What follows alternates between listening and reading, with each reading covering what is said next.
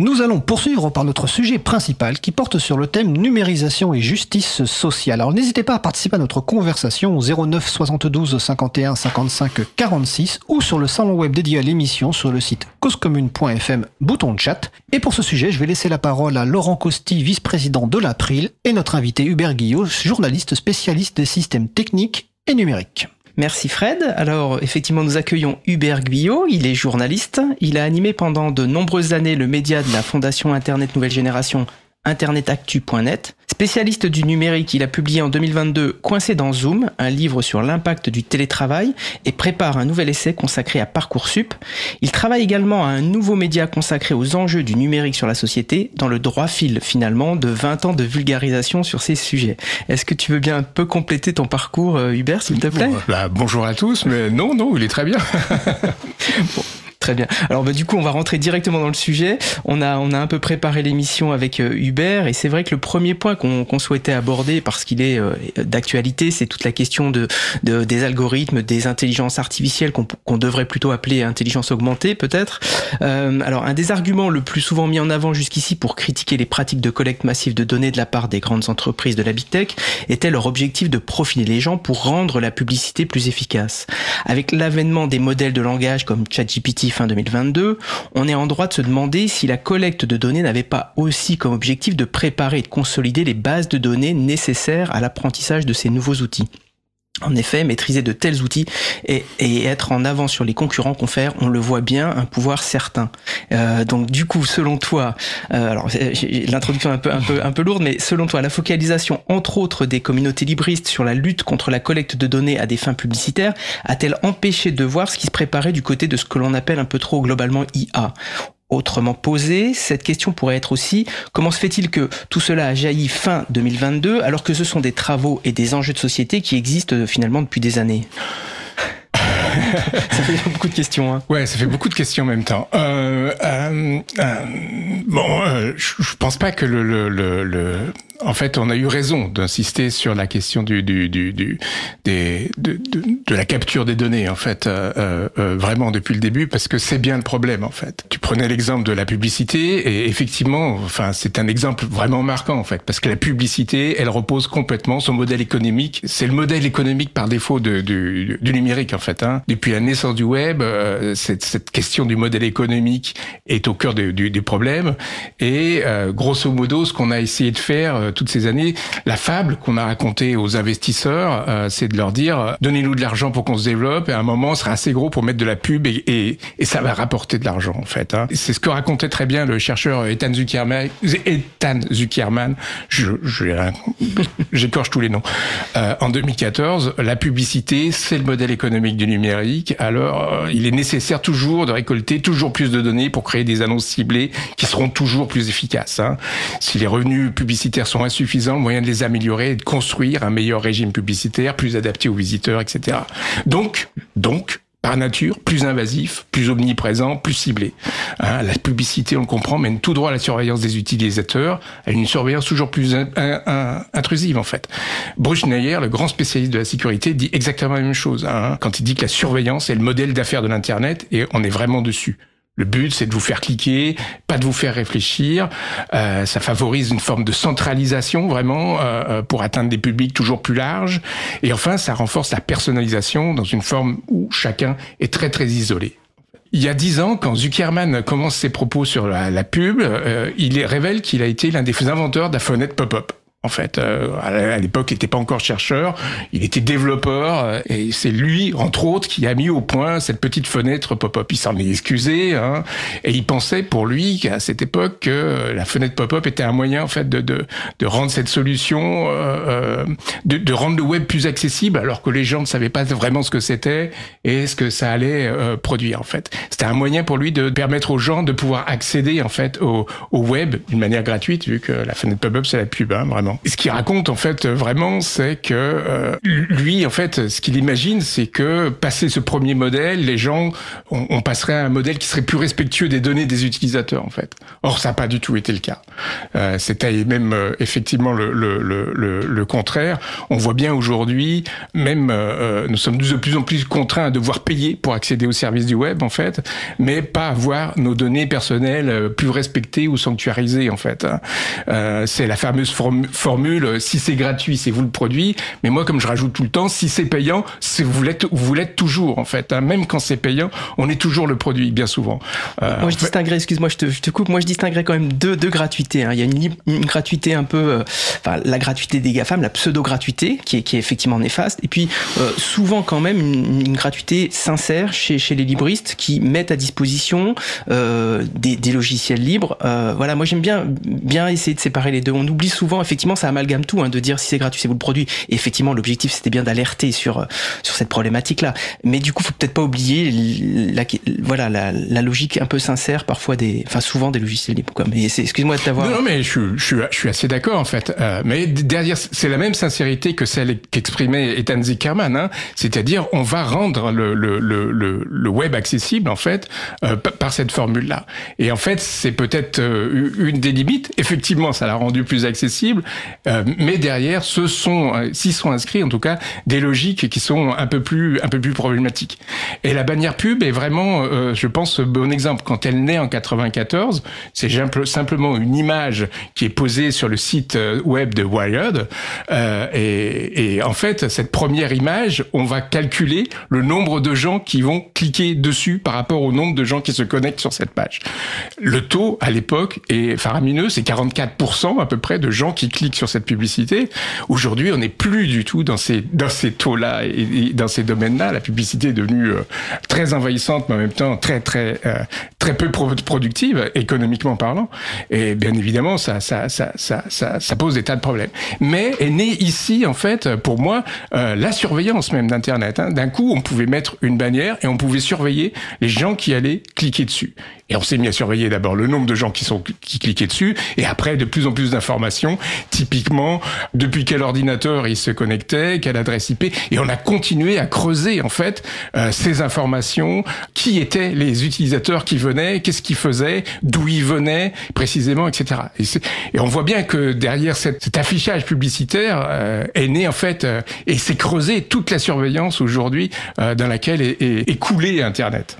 Excuse-moi, alors je te coupe aussi parce que ça me fait penser à, à une citation que j'ai retrouvée. On parlait de sincérité de et, de gratuité. Euh, j'ai retrouvé une citation de Larry Page et Sergey Brin, donc les cofondateurs de Google, qui en 98 euh, disaient Les objectifs du modèle économique de la publicité ne correspondent pas systématiquement à une offre de qualité pour les utilisateurs de la recherche en ligne.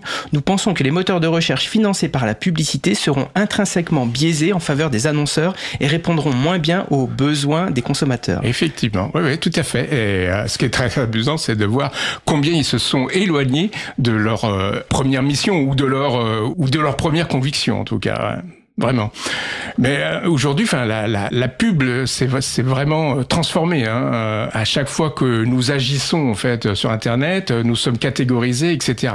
L'un des exemples que j'aime bien donner, en fait, c'est aujourd'hui, c'est quand vous regardez par exemple sur Instagram ou Facebook, comment vous êtes caractérisé par cette publicité. En fait, vous pouvez arriver à trouver tout au fond de ces outils les petits tags qui vous sont renseignés et qui sont censés vous caractériser. Or, ces tags, en fait, donc c'est ces, moyens qu'on a de caractériser l'utilisateur, ils sont, c'est pas vous qui les déclarez ils sont calculés, ils sont inférés à partir de vos pratiques en fait. Euh, moi, typiquement, par exemple, sur ma page, euh, j'ai des trucs euh, qui sont renseignés comme quoi euh, j'aime le foot. J'aime pas du tout le foot en fait, quoi. Mais le système, parce qu'il a vu que je m'étais peut-être arrêté une demi seconde sur une image de foot, parce que je connais quelqu'un qui aime le foot et que j'ai déjà répondu en commentaire à lui, va inférer des choses en fait sur mon profil. Et tout le profil qui est constitué sur chacun d'entre nous est complètement bidon en fait. La plupart du temps, on est caractérisé par des tas de mots-clés qui servent à servir la publicité et qui n'ont rien à voir avec la réalité. Au contraire, même c'est même une invention complète. On n'est pas du tout dans des formes de réalité. Et ça pose des, tas de problèmes. Qui infère euh, Qu'est-ce que ces machines qui infèrent des choses sur nous, euh, sur lesquelles nous ne sommes pas vraiment au courant Et, qu'est-ce qu'elles produisent? Alors, elles produisent en fait des formes de, de des, illusions, des hallucinations, comme on dit aujourd'hui avec euh, avec ChatGPT. Mais elles sont déjà là en fait, hein, vraiment dans cette manière même dont on dont, dont on profile les gens. Alors, il y a des il y a des données que ces systèmes ont, par exemple votre âge ou votre sexe, ils les ont la plupart du temps, mais ça ne les empêche pas d'en inférer plein d'autres. Sur votre propre profil, vous avez souvent votre âge qui est inscrit, donc la machine ou le système connaît votre âge, mais en même temps, dans ces tags, vous allez avoir des tas d'autres euh, d'informations sur votre âge qui n'ont rien à voir avec votre âge réel, parce qu'elles vont être inférées depuis ce sur quoi vous avez cliqué, euh, ce que vous êtes allé voir, etc. Et par exemple, je veux avoir à la fois 20 euh, ans sur certaines données, 50 sur d'autres, etc. Quand tu veux dire inférer, si on doit expliquer le mot aux auditeurs, ah, inférer, c'est vraiment calculer ou euh, faire du croisement de données. Voilà, ou des données croisées ou imaginer à partir d'autres données. Hein. Le, le fait de passer euh, euh, un peu de temps ou de rester 30 secondes sur une image de match de foot va vous faire catégoriser d'un coup. Hop, vous allez devenir foot. Voilà, vous allez avoir ce tag qui va vous être attribué. Et ces systèmes recalculent comme ça en permanence des tas de données, inférant en fait ce que qui vous êtes, essayer de deviner ce que vous êtes et ce que vous voulez faire. Bah oui, c'est plus clair. Je te, je te remercie beaucoup. Est-ce que autour donc du coup de, de cette question-là, tu, tu estimes avoir répondu par rapport à la question publicitaire? On, on, peut peut-être, je peux, je peux passer à une question suivante éventuellement? Oui, oui, bien sûr.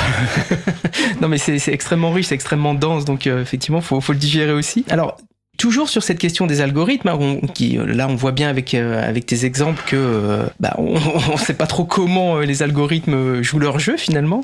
récemment, avec les, intelligences artificielles entre guillemets, la question de l'ouverture de l'algorithme s'est posée.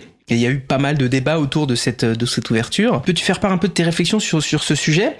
Euh, Alors, tu as écrit euh, des, deux articles sur le Frama blog hein, euh, par rapport à cette ouverture du code pour pour dire qu'il n'y a pas finalement que, que ça ne suffit pas, ça ne suffit pas à appréhender comment ça fonctionne, etc. Donc, tu peux éventuellement nous en dire plus et puis peut-être prendre l'exemple du partage du code que la ville de Rotterdam a opéré par rapport à à, la distribution des aides sociales sur euh, sur la ville parce que je trouve que cet cet exemple-là encore une fois permet vraiment de comprendre d'appréhender ce qui se passe ce qui se joue avec avec la question des algorithmes. Je vais d'abord répondre sur la question de, de l'ouverture comme faux semblant. Alors l'ouverture ou la transparence ou le fait que le code source soit disponible est depuis l'origine un moyen de dire voilà euh, le, le, on sait ce que fait le code puisqu'il est ouvert et disponible. Hein, c'est le principe même de l'open source. On peut regarder c'est ce que Laurence Lessig affirme quand il dit code is law. Le code, c'est la loi. Et effectivement, euh, le code permet euh, d'accéder au code, en fait, hein, et donc euh, de savoir exactement ce qui est calculé, etc.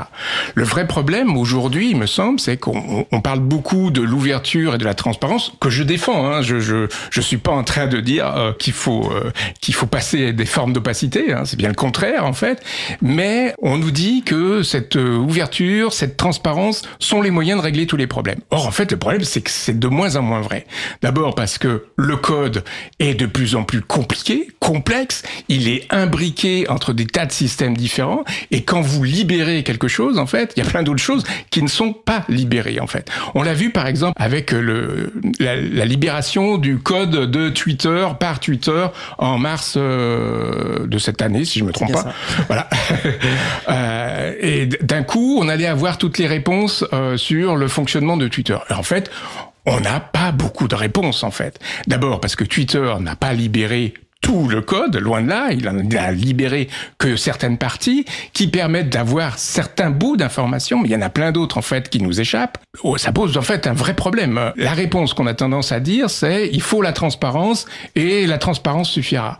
J'ai de plus en plus moi tendance à dire que euh, effectivement euh, cette transparence idéale ou idéale, elle serait formidable. Le problème c'est qu'elle devient de plus en plus difficile en fait. Moi je, parle de plus en plus aujourd'hui de on est dans un un système qui n'est non pas transparent, mais qui est translucide. On a l'impression de voir ce qui se passe, mais en fait, pas vraiment. Et c'est très très compliqué euh, parce qu'on on veut continuer à, à, ce que cette transparence soit effective en fait. On voudrait la pousser, on voudrait que les choses nous soient euh, complètement lisibles, claires et déterminées. Et en fait, bah, c'est pas le cas. Et euh, en fait, pour moi, la, la, la transparence ne suffit pas. C'est-à-dire que on va pas pouvoir dire bon bah finalement je vais publier le code et ça va suffire. En fait, il faut mettre la transparence au cœur. Et il faut commencer par elle, en fait. Si on veut vraiment rendre les choses transparentes, il faut commencer par la transparente. Et ça doit être, elle, le cœur de, et de l'activité et de tout ce qui est publié autour. Alors bien souvent, en fait, la transparence vient après. Finalement, on publie le code derrière et, euh, et ça va aller conditions nécessaires mais insuffisantes. Voilà.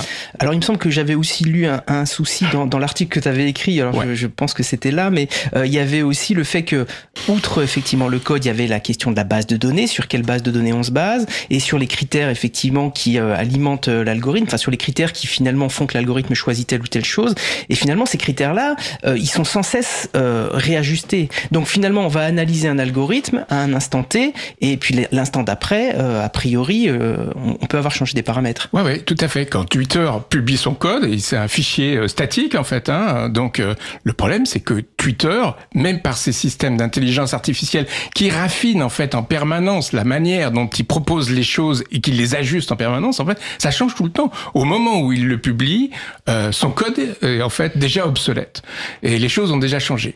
Donc aujourd'hui, par exemple, avec le Twitter Blue, on sait que le fait de s'abonner à Twitter en payant va vous favoriser en fait dans euh, dans Twitter et va vous rendre en fait plus visible. Alors euh, la pondération, ça serait de deux à quatre fois supérieure à ceux qui ne sont pas abonnés. Et on voit en fait que ça va certainement bien plus vite.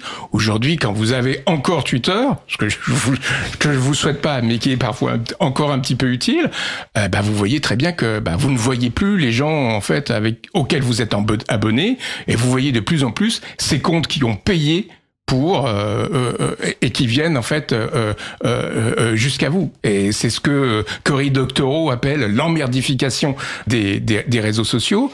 Dans les réseaux sociaux, on suit des gens en fait, c'est à eux qu'on veut avoir accès.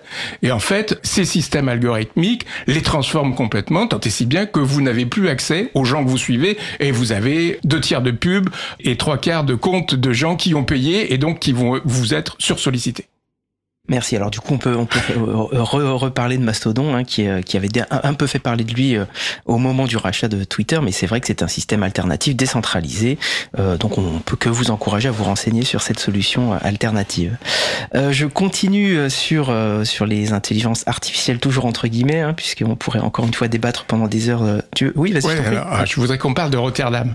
Ah oui, pardon, excuse-moi, excuse-moi, excuse-moi, excuse-moi. Vas-y, je t'en prie, je t'en prie. Bah, je, vais, je, vais, je vais- me permettre d'être un peu d'être un peu précis, mais je pense qu'aujourd'hui, on a eu là, donc euh, c'était récemment, je crois que c'était en juin, c'est Wired encore une fois avec des, des journalistes d'investigation néerlandais qui ont publié en fait une grande enquête sur un système d'aide sociale. Et ce système d'aide sociale, c'est celui qui a été utilisé par la ville de Rotterdam pendant plusieurs années. Hein. Ce, à Rotterdam, en fait, euh, quelques 30 000 personnes bénéficient d'aides sociales, des aides au logement, des aides pour payer des factures, pour acquérir de la nourriture, etc. En 2017, la ville a déployé un nouveau système de lutte contre la fraude aux allocations mis en place par Accenture. Et le système génère un score de risque sur tous les bénéficiaires de l'aide sociale selon des critères assez problématiques puisqu'il prend en compte l'âge, le sexe, la maîtrise du néerlandais. hein. En 2021, la ville de Rotterdam a suspendu ce système après avoir reçu un audit euh, sur celui-ci. Et en fait, euh, euh, commandé par le gouvernement, Riot et Lighthouse ont obtenu l'algorithme ainsi que les données d'entraînement. Et c'est assez rare en fait. Hein. La plupart du temps, sur tous ces vastes systèmes, on n'a pas les, codes et on n'a pas non plus les données d'entraînement.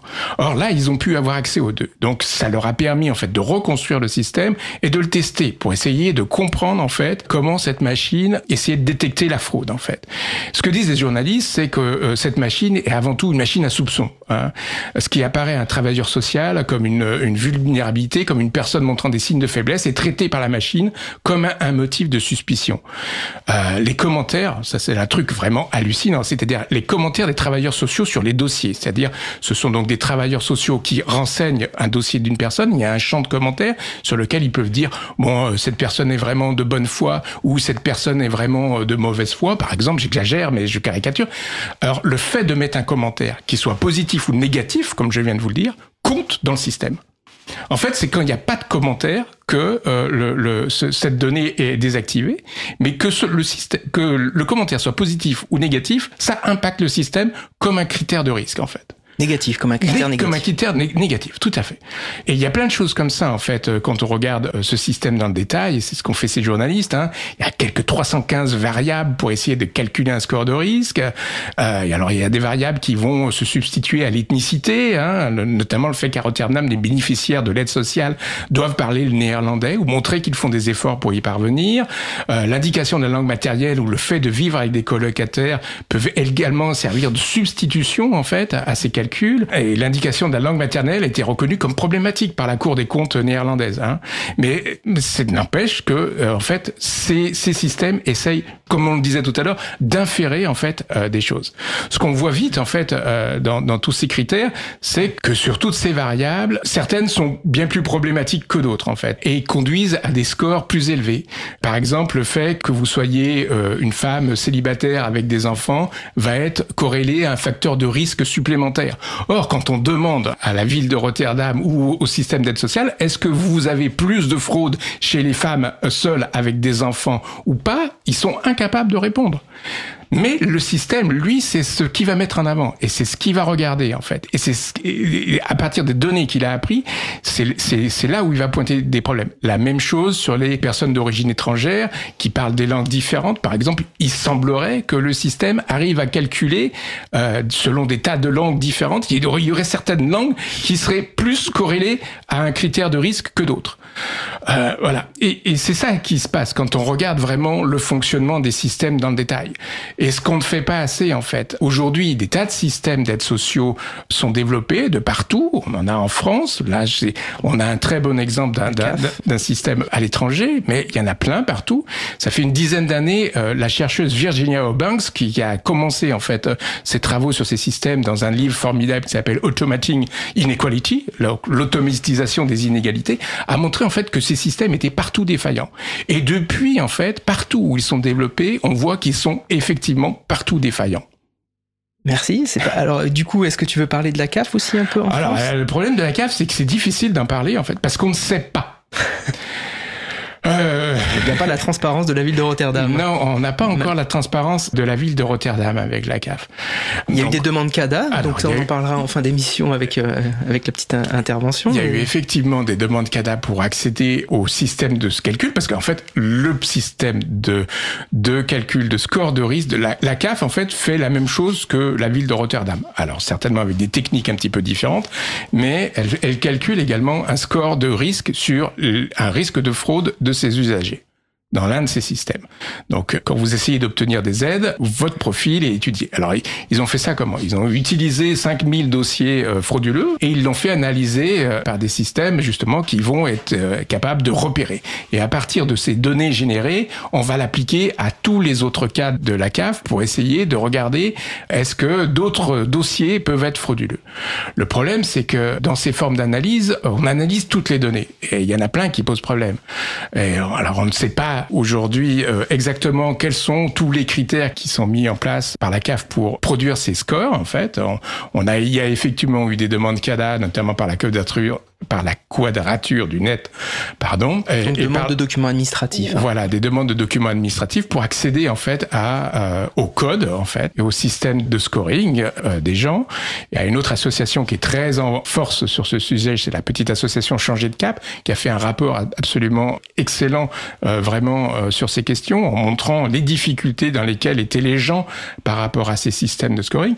Mais malgré tout, on ne sait pas grand chose de ces systèmes de scoring pour l'instant, parce que le code n'est toujours pas public et ce qu'a reçu en fait la quadrature, ce sont de vieilles versions du système en fait de la CAF parce que la CAF s'en justifiant en disant mais on peut pas vous donner accès à la version actuelle parce que sinon les gens vont pouvoir le contourner.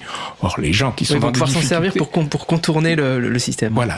les gens qui sont dans des difficultés vont avoir du mal à, à, à, les contourner. Par exemple, juste pour prendre un exemple, le, le système a identifié que le fait de se connecter à son espace CAF plus d'une fois par mois serait problématique.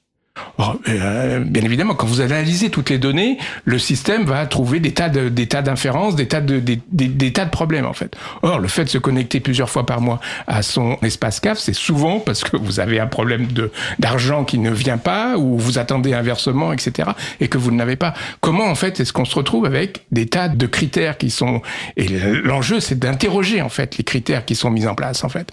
Est-ce que ces critères sont justes? Est-ce qu'on a le droit de les prendre en compte? Comment ils sont pondérés? Comment ils sont pondérés par rapport à d'autres, etc. Bon, pour l'instant, c'est un petit peu le, le, euh, euh, nébuleux autour autour de, de, ce que fait la CAF ce que disent les, les, les chercheurs du, du, domaine euh, comme euh, Vincent Dubois, par exemple, c'est vraiment que on, est dans un système où en fait, bah, les plus pauvres sont les plus surveillés, mais d'une manière assez logique en fait. Quand vous avez euh, des versements qui viennent de, de, ces systèmes sociaux, pour la plupart des gens, en fait, il n'y a pas de problème. Ils ont un salaire fin de mois, les choses sont très très régulières, etc. Le problème, c'est dès que vous sortez de ces formes de régularité, en fait, dès que vous n'avez plus de salaire tous les mois, vous avez des salaires toutes les semaines, etc. Tout ça génère en fait automatiquement des formes de, de la donnée, de la donnée, des alertes, des trucs. Ah bah tiens, il n'a pas un profil normal, etc. Et on voit bien que plus vous êtes dans des systèmes qui sont un petit peu euh, difficiles. Donc par exemple le RSA, ce sont des contrôles tous les trois mois et non pas une fois par an euh, euh, comme d'autres. Donc plus vous allez avoir tendance à calculer des données et donc des erreurs qui sont considérés trop souvent comme des fraudes et qui vont être problématiques en fait. Merci. Alors du, coup, la CAF, l'histoire de la CAF, ce sera à suivre. Peut-être que tu reviendras dans, dans quelques, quelques mois. Euh, je vais repasser la parole à Fred pour, euh, pour la pause musicale. Eh bien, merci Laurent, merci Hubert. Nous allons donc écouter Trébor par Ciboulette Compagnie. Un choix excellent d'ailleurs de Laurent Costier. On se retrouve dans 2 minutes 30. Belle journée à l'écoute de Cause Commune, la voix des possibles. Cause Commune, 93.1. Je suis un tout petit auquel il manque deux ou trois pages, mais aucune trace de ces dernières mystères.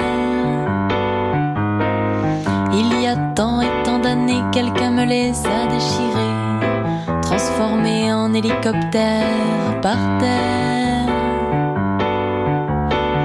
Je perdis mes définitions, fus dépourvu de quelques noms, telle une roulée, je tombais ouvert. Un soir d'hiver. Terme technique, pas de panique, je suis là pour la phonétique. Dites adieu à vos misères, mes frères. Je fais le bonheur des cruciverbistes, parfois même certains artistes puissent en moi leur vocabulaire. Vipère. Mes ancêtres furent brûlés vifs par des seigneurs peu réceptifs à tous ces bibliothécaires Chez moi, vous trouverez des canons, je vous abrège les illustrations. Quand je me promène, je sors couvert, pervers. Je suis parfaitement relié, un jeune homme toujours bien rangé.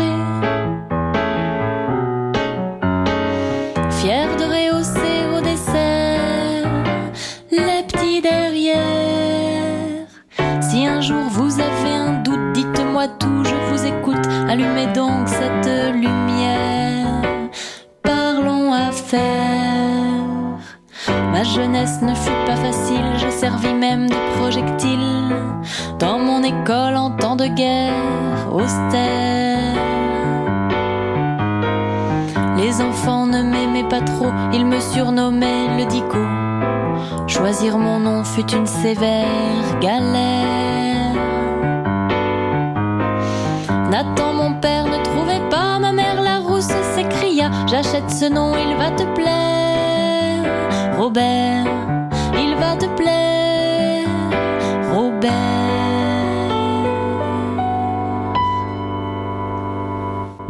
écouté Trébor par Ciboulette Compagnie, disponible sous licence libre Creative Commons, attribution CC BY 3.0. Retrouvez toutes les musiques diffusées au cours des émissions sur causecommune.fm et sur libreavoue.org. Libre à vous, libre à vous, libre à vous. L'émission de l'April sur les libertés informatiques. Chaque mardi de 15h30 à 17h sur Radio Cause Commune, puis en podcast. Alors nous allons poursuivre le sujet principal qui porte sur le thème de la numérisation et justice sociale avec Laurent Costi, vice-président de l'April et notre invité Hubert Guillot, journaliste spécialiste des systèmes techniques et numériques. Merci Fred. Alors on va continuer. On parlait d'intelligence artificielle ou intelligence augmentée, ce qui serait sans doute un terme plus adapté. On a vu quand même une, espèce de, peur panique hein, vis-à-vis de l'IA quand elle a débarqué fin, fin 2022. Alors première question, est-ce que euh, cette peur est justifiée selon toi? Et puis, est-ce que c'est pas aussi parce que pour la première fois dans le monde du travail, euh, les professions intellectuelles se sentiraient un peu menacées, alors que pour une fois, les ouvriers, euh, le travail manuel serait euh, serait peut-être moins moins impacté par par cette entre guillemets invention. Et puis complémentairement, si tu peux expliciter aussi la tendance que l'IA a à nous cantonner finalement à des, des logiques de superviseur. J'avais j'avais lu ça dans un des articles que tu avais écrit, je sais plus, je pourrais le citer. Enfin, je je je on le mentionnera sur la page de l'émission, bien sûr. Mais voilà, cette notion de superviseur je la trouvais extrêmement intéressante parce qu'elle illustre bien ce que ça peut provoquer finalement l'arrivée de l'arrivée de l'IA aussi. Alors, cette, euh, cette grande peur à laquelle on est confronté, effectivement, hein, aujourd'hui, elle se, elle se cristallise certainement parce qu'elle adresse euh, euh, d'autres types de professions que, que celle d'avant, une menace qui est plus sur les, les, les CSP plus plus que les, les CSP moins. Je pense que ça, c'est effectivement assez juste. Moi, je suis un peu hermétique quand même au discours rassuriste qui vise à nous faire croire qu'il faut pas s'inquiéter, euh, que l'enjeu c'est pas la disparition de l'emploi mais sa transformation, etc. depuis le début de l'industrialisation, le but est quand même d'essayer de remplacer euh, des gens par des machines, soi-disant parce que ça va coûter moins cher. Alors c'est pas tout le temps le cas, mais malgré tout, ça le devient petit à petit et on voit bien que les grandes usines de Ford avec des des, des milliers, des centaines de milliers d'ouvriers, on est passé à des usines de Stellantis il y a plus grand monde sur les chaînes productives en fait. Hein, donc on pourrait glisser le mot capitalisme euh, ici là entre entre deux phrases. Aussi. on peut le glisser partout. Euh, euh, euh ça c'est pas un souci. Donc il y a quand même bien un but du jeu, hein. c'est essayer de nous remplacer ou essayer de voir si les machines peuvent pas faire le travail à notre place pour moins cher que nous. Voilà. sans se mettre en grève en plus. Hein. Sans se mettre en grève, etc. Bon alors le vrai, la vérité c'est que ça marche pas si bien que ça, que souvent les machines défaillent et qu'il faut faire autrement, d'où le fait que, comme dit Antonio Cassilli, euh, il faille aller voir des petites mains pour faire de l'IA euh, à Madagascar, euh, taguer des, des, des, des images, euh, taguer des propos et en fait permettre justement à ces inférences dont nous parlions tout à l'heure euh, de, de, de, de, pouvoir être rendues productives. Mais je pense que je suis assez d'accord avec ce que dit le, sociologue Juan Sebastian Carbonell dans son petit livre Le futur du travail, euh, qui est paru en 2022, c'est plus qu'un grand remplacement par les machines. Malgré tout, ce qui nous attend, c'est notre prolétarisation par les machines. Hein. L'avenir du travail ressemble bien plus à un monde euh, désintégré qu'intégré, à une ordre de micro-entrepreneurs sans salaire minimum ni protection. En fait, le futur du travail, il ressemble bien plus à son passé. Hein. Et je pense que en nous invitant, dit-il, en nous invitant à jamais abandonner la, lutte sociale. Et je pense que c'est ça un petit peu le, le, le risque de l'IA. Euh, c'est d'être de plus en plus des contrôleurs, des superviseurs en fait de, de, de ce qui se passe, plutôt que des, des, des, créateurs.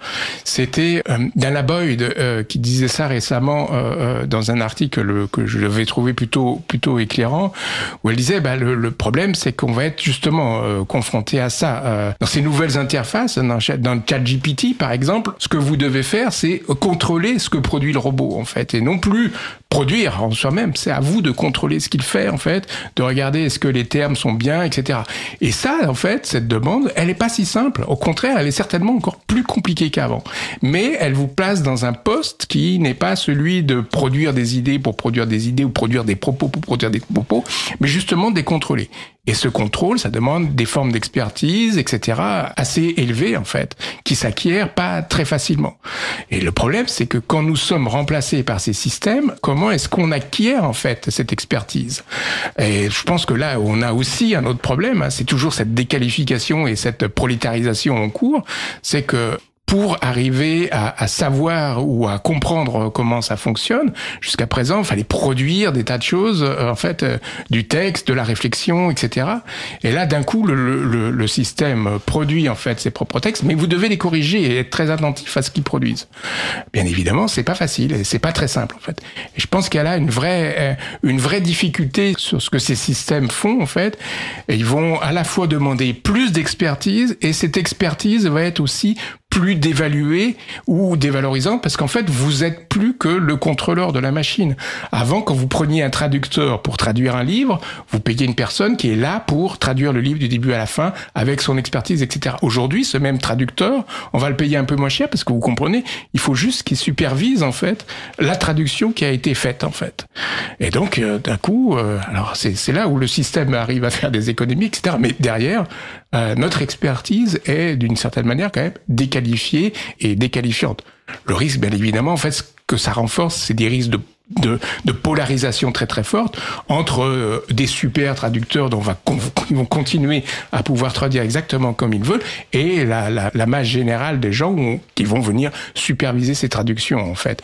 Donc je pense que le, risque de ces systèmes, c'est une forme quand même de d'augmentation de, de, la déqualification et de la, et de la prolétarisation des gens, que ce soit ceux qui génèrent des images ou ceux qui surveillent les textes de ChatGPT. Ça n'empêche pas qu'il restera toujours des gens qui vont produire, euh, faire de la pensée ou, ou des grandes images, mais ils risquent en fait d'être encore plus restreints qu'avant. Et là, tu parles finalement de, de, production intellectuelle, mais je crois que tu avais pris l'exemple dans un article et, et, un film avait été fait sur un pilote d'avion euh, qui était euh, un vétéran de l'armée de, terre et qui euh, finalement était capable en situation d'urgence de reprendre la main sur les machines. Ouais. Or, en, en, étant superviseur finalement. Oui, c'est la fameuse, c'est le film de Clint Eastwood, je sais plus, c'est Sully, c'est comme ça qu'il s'appelle si je me trompe pas. Donc cette histoire de ce pilote d'avion qui a posé un avion dans l'Hudson en fait. Le problème des pilotes d'avion qui sont confrontés à ces systèmes machiniques depuis un grand moment, c'est qu'en fait, ils montent dans un avion et grosso modo, l'avion, il se pilote en fait tout seul. Euh, ils ont rien à faire. Ils sont juste à reprendre la main quand il y a un problème. Le problème, c'est que comme ils pilotent pas vraiment, en fait, ils sont juste là à superviser, et ben, ils perdent de la compétence, en fait, à pouvoir résoudre un problème ou à pouvoir reprendre la main quand il y a un problème. Et cette perte de compétence est très problématique. Donc, c'est pour ça qu'on les enferme dans des caissons où ils doivent s'entraîner s'entraîner sans arrêt pour arriver à reprendre la main. Ce qu'on qu voit, c'est qu'en fait, petit à petit, leurs compétences en fait se dégradent. Ils ont du mal à reprendre la main. Ce qui est arrivé dans cette histoire de Ludson, en fait, c'est que le, le, le, le, gars qui était pilote d'avion, c'est justement un expert en fait, et, et c'est un super expert. Il formait les autres pilotes à reprendre la main. C'était sa spécialité. Il était là pour dire aux gens, alors voilà comment est-ce qu'il faut faire quand il faut reprendre la main, etc. Or là, quand l'avion a commencé à avoir des problèmes, la tour de contrôle, les systèmes lui disait il faut que tu retournes à la base, il faut que tu retournes à l'aéroport, etc. Et lui, qui avait la compétence de pouvoir dépasser l'analyse que le système lui fournissait et tous les conseils qu'il recevait, il savait que c'était pas possible. Et donc, il a pris un choix que tout le monde, que la tour de contrôle lui, lui déconseillait, etc., et que plein d'autres pilotes n'auraient pas pu faire. Il a dit, je vais le poser sur l'Hudson, c'est le seul endroit qui est dégagé, etc. Et c'est ce qu'il a fait. Les gens sont sortis, il a pu les, ils ont pu être sauvés, etc. Mais il l'a fait parce qu'il avait en fait une énorme compétence, une énorme expertise là-dessus ce qui n'aurait pas pu être fait autrement. Et c'est ça le, le, le, risque de ces systèmes, c'est qu'en fait, ils nous enlèvent nos expertises et ils nous empêchent demain de pouvoir être plus réactifs. Vous avez la même chose sur la voiture autonome, voilà, euh, qui se conduit toute seule, et quand il faut reprendre la main parce qu'il y a un problème, souvent c'est là que le problème se déclenche encore plus. Merci parce que je pense que cet exemple-là, il illustre bien justement ce vers quoi on peut on peut tendre outre effectivement euh, ce dont tu parlais, à savoir euh, la déqualification et puis euh, la perspective pas forcément très rose de, de, de l'avenir du monde du travail, mais bon, en tout cas voilà, merci. Je trouve que ça, ça, ça éclaire. Je te propose d'essayer d'aborder un peu les questions alternumériques, je sais pas comment on dit. J'avais préparé quelques questions, on va essayer d'échanger parce que je trouve que, que ça peut concerner un peu un peu les communautés libristes. Donc alors c'est vrai que longtemps les communautés libristes alors leur début ont laissé penser, ou en tout cas euh, ça, ça, ça, a été perçu comme tel, que le logiciel libre était la solution à tous les soucis que le numérique privateur avait généré et que c'était la voie incontournable pour aller vers un numérique plus éthique. Les quatre libertés du logiciel libre devaient en effet permettre de limiter les monopoles, de libérer les utilisateurs et les utilisatrices, avec les années et la sagesse, le logiciel libre est plutôt désormais posé comme condition nécessaire mais non suffisante, ce qu'on évoquait tout à l'heure. Alors, est-ce que euh, tu partages un peu ce regard? On l'a, on l'a déjà un petit peu évoqué tout à l'heure. Et le cas échéant, qu'est-ce qui manque au logiciel libre et à ses communautés pour être connu, reconnu et adopté plus largement selon toi?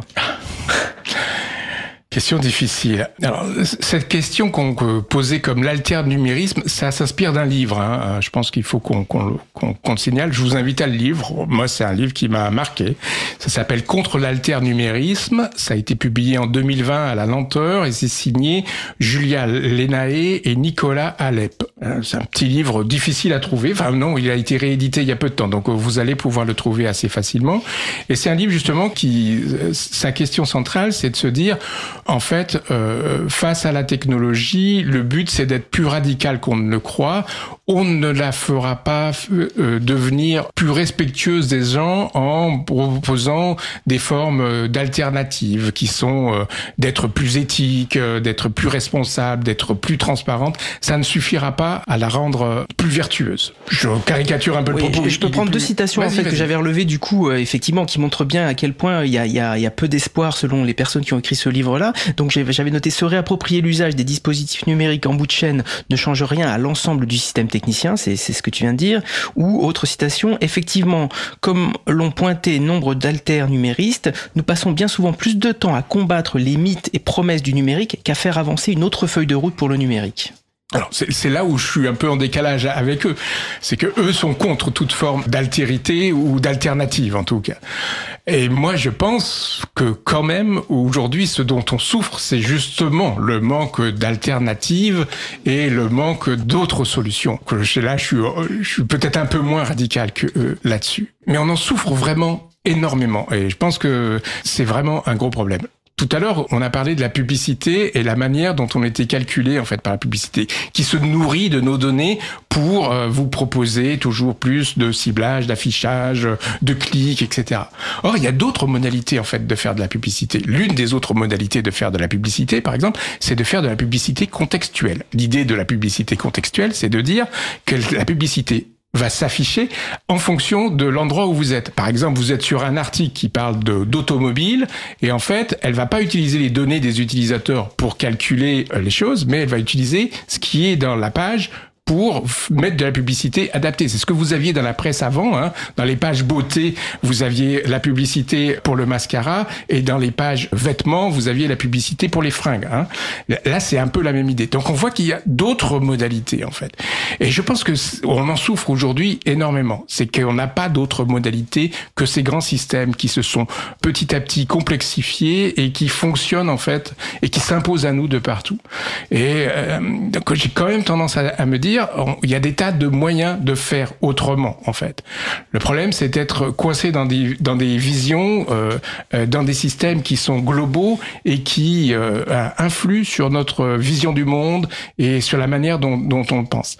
Un exemple tout simple, le système de calcul de la récidive dans le droit américain pour calculer le score de risque des gens à récidiver et donc qui fait qu'on va les maintenir en prison ou pas. Ce sont aujourd'hui des systèmes automatisés avec des tas de questions qui fonctionnent et qui reposent en fait sur le fait on va calculer depuis les données personnelles des individus condamnés pour savoir s'ils ont un risque de récidive. Or, on pourrait imaginer des tas de systèmes complètement différents. Il y en a d'ailleurs qui vont plutôt regarder en fait et proposer par exemple au juge de regarder, bah voilà pour un profil du même type, tous les autres qui ont été jugés de telle ou telle façon pour pouvoir adapter votre jugement à des tas d'autres cas. On voit qu'il y a toujours en fait des alternatives et aujourd'hui dans le numérique dans lequel on est, il n'y a pas d'alternative. Et je pense qu'on en souffre vraiment profondément et on a besoin de mettre en place d'autres systèmes. On a la même chose avec la CAF, avec Rotterdam dont on parlait tout à l'heure. On est dans des systèmes un peu à pensée unique qui fonctionnent tous d'une même façon et ce dont on a besoin, c'est de les casser et de faire d'autres types de propositions. Je pense qu'aujourd'hui, on a vraiment besoin des libristes pour faire d'autres types de propositions. Mais il faut que, effectivement sortir des logiques dans lesquelles euh, nous sommes et les proposer autrement, en mettant la transparence au corps, euh, la liberté, l'égalité, la justice sociale au cœur de ces systèmes. Aujourd'hui, on n'y est pas. Très très belle phrase, merci. On saura l'extraire de, des propos de, l'émission. Alors du coup, euh, peut-être aussi. Alors il nous reste, il nous reste plus beaucoup de temps. Il nous reste euh, moins de moins de 8 minutes.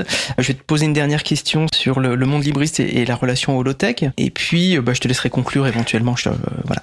Monde libriste et holotech ont de bonnes raisons de s'entendre. Ces raisons sont-elles suffisantes selon toi pour servir la cause libriste et la cause écologiste? On peut, on peut l'espérer en fait. Euh, donc euh, euh, le low-tech, c'est, si je résume rapidement, c'est histoire de dire qu'il y a une alternative au high-tech, donc au, à ces grands systèmes, c'est de faire des systèmes peu gourmands en données, peu gourmands en forme de calcul, peu gourmands en matériel, etc. On voit que c'est une, c'est une vraie piste, mais c'est une piste qui est à l'antipode de tout ce qui se développe aujourd'hui. On y est très très loin en fait. Et la, ma grande difficulté, c'est de se dire, est-ce que c'est une réponse qui peut avoir des formes de, de est-ce qu'on est qu'on peut trouver en fait là-dedans des est-ce que ce sont des vraies réponses ou est-ce que ce sont des réponses qui ne peuvent rester que marginales en fait? C'est une question sur laquelle je n'arrive pas vraiment à, à me décider. J'ai quand même l'impression qu'on est dans des propositions qui risquent de s'enfermer dans leur marginalité par rapport à, à ces grands systèmes qui se développent partout. J'aurais tendance à dire je pense que c'est vraiment important, effectivement, de développer des alternatives qui soient plus responsables, plus équitables, plus soucieuses de, ce qu'elles font. Mais le, le risque, c'est qu'elles soient vraiment trop éloignées des grandes réponses qui sont fournies aujourd'hui, en fait. Et donc, pas appropriées ou appropriables. Très bien. Alors du coup, peut-être que dans ce qui pourrait servir de conclusion, nous, nous évoquer peut-être la, la voie des communs et du collectif. Alors c'est vrai que j'avais, j'avais relevé plein de citations que, que je trouvais euh, assez, assez extraordinaires. Alors je vais en prendre une là, mais euh, de même, plus on traite les choses sous un angle individuel, moins on, on traite le problème sous un angle collectif. Alors c'est vrai que les réseaux sociaux, on n'en a pas parlé, on n'a pas eu le temps, mais, euh, mais, mais font que l'objectif c'est de, de diviser, de séparer, de rendre vraiment, d'individualiser, quoi. Et, et alors que finalement, notre seule issue, quelque part, c'est le commun. Enfin, je sais pas, euh, est-ce que ça... Oui, oui, bien sûr. mais le problème, c'est qu'on est dans des systèmes techniques qui vous individualisent par nature, en fait. C'est vous qui êtes le seul utilisateur face à ces systèmes, en fait. C'est vous qui êtes calculé, vous individuellement qui êtes toujours calculé. Dans les systèmes au travail, aujourd'hui, ce qu'on calcule, c'est la, performance, la rentabilité des gens d'une manière totalement individuelle. On se contrefout, pardon, on se moque largement du collectif de travail, de l'entreprise en tant que telle. On va regarder l'employé et on va calculer quelque chose sur ce qu'il fait, ce qu'il produit, euh, ce qu'il propose, etc. Et on va pas regarder, on va pas faire de calcul sur ce que l'entreprise propose, ce que le groupe d'individus fait et, gère en fait. Donc on est vraiment toujours renvoyé à cette individualité dans ces systèmes. Et je pense que ça c'est vraiment quelque chose à essayer de casser, à faire des systèmes qui ne soient pas en fait, qui ne reposent pas euh, sur le calcul personnel de chacun, mais qui essayent de prendre en cause euh, ou, ou en considération en fait l'ensemble du système.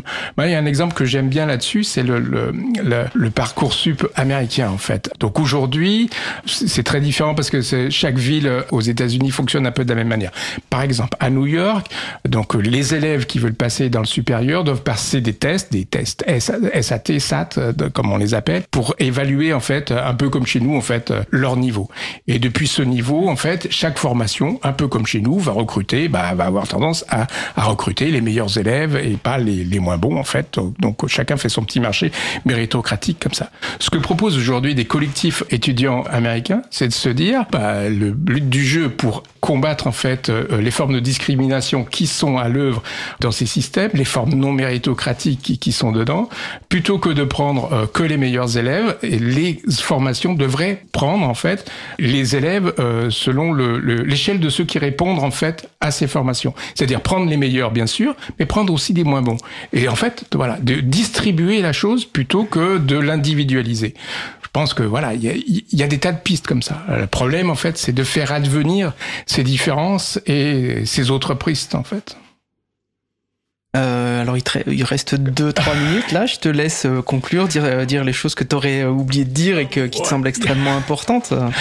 Il y en a plein en fait. Euh, euh, je pense qu'on a besoin de travailler ensemble en fait. C'est c'est c'est c'est ça que j'aimerais en fait un petit peu euh, euh mettre en avant. Aujourd'hui, les entreprises fourbissent des solutions toutes seules dans leur coin.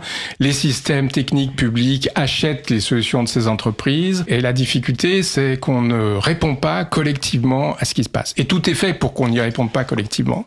Or moi je pense par exemple que dans les grands systèmes techniques comme la CAF, comme Parcoursup, il devrait y avoir en fait la représentation des gens qui sont impactés par ces systèmes. À la CAF, pour contrôler le système de scoring de la CAF, on devrait y associer des usagers, des associations qui devraient venir et discuter avec la CAF avec un droit et un pouvoir en fait, c'est ça la difficulté, pour pouvoir dire bah non, là euh, par exemple, le fait que euh, vous preniez le nombre de personnes qui se connectent, le nombre de fois où vous vous connectez à votre compte, ça c'est pas normal que vous le preniez en compte pour faire votre calcul. On a besoin de faire cette remontée avec euh, avec les gens qui sont impactés par les systèmes de calcul. C'est ce que disent depuis longtemps les associations de handicap, c'est pas pour nous sans nous. C'est-à-dire que vous ne pouvez pas décider de ce qui nous impacte sans nous y associer. On doit être là. Et je pense qu'aujourd'hui, dans tous les grands systèmes de technique et de calcul qui se mettent en place, on a besoin d'y associer les utilisateurs. Il n'est pas normal que, alors, vous voyez, Parcoursup a un comité d'éthique qui fait un très bon travail d'ailleurs, mais il n'y a pas dans ce comité d'éthique de représentants des étudiants, des professeurs, etc. Et il y a besoin en fait de ça. Il y a besoin que euh, toutes les remontées qu'il peut y avoir autour des problématiques de Parcoursup soient entendues. Et voilà. Moi, je pense que voilà, ça c'est un vrai levier pour moi, c'est de faire que dans tous les grands systèmes, les gens aient une place et une place à cette table pour en discuter. Bah alors du coup, je vais, je, vais, je vais quand même reprendre une citation que j'avais relevée avant de repasser la parole à Fred. Trop souvent, la prospective n'invite pas les bonnes personnes à sa table. Ouais, c'est ça, c'est tout à fait. On, est, euh, on, fait de la réflexion, on fait de l'expertise entre nous et on, on a vraiment besoin d'y associer les utilisateurs et les gens qui sont impactés par les calculs. Moi, ma grande formule, c'est de dire on peut pas calculer des choses sans inviter les calculer à la table. Merci beaucoup Hubert, on va en rester là aujourd'hui, il y a encore plein plein de choses à dire, on te réinvitera, bah, si, bah, tu es d'accord. Je reviens la semaine prochaine. C'était justement la question de Marie-Odile, excellentes idées, excellent intervenant, quand reviendra-t-il? Alors pas la semaine prochaine parce que l'émission est déjà prévue, mais bientôt.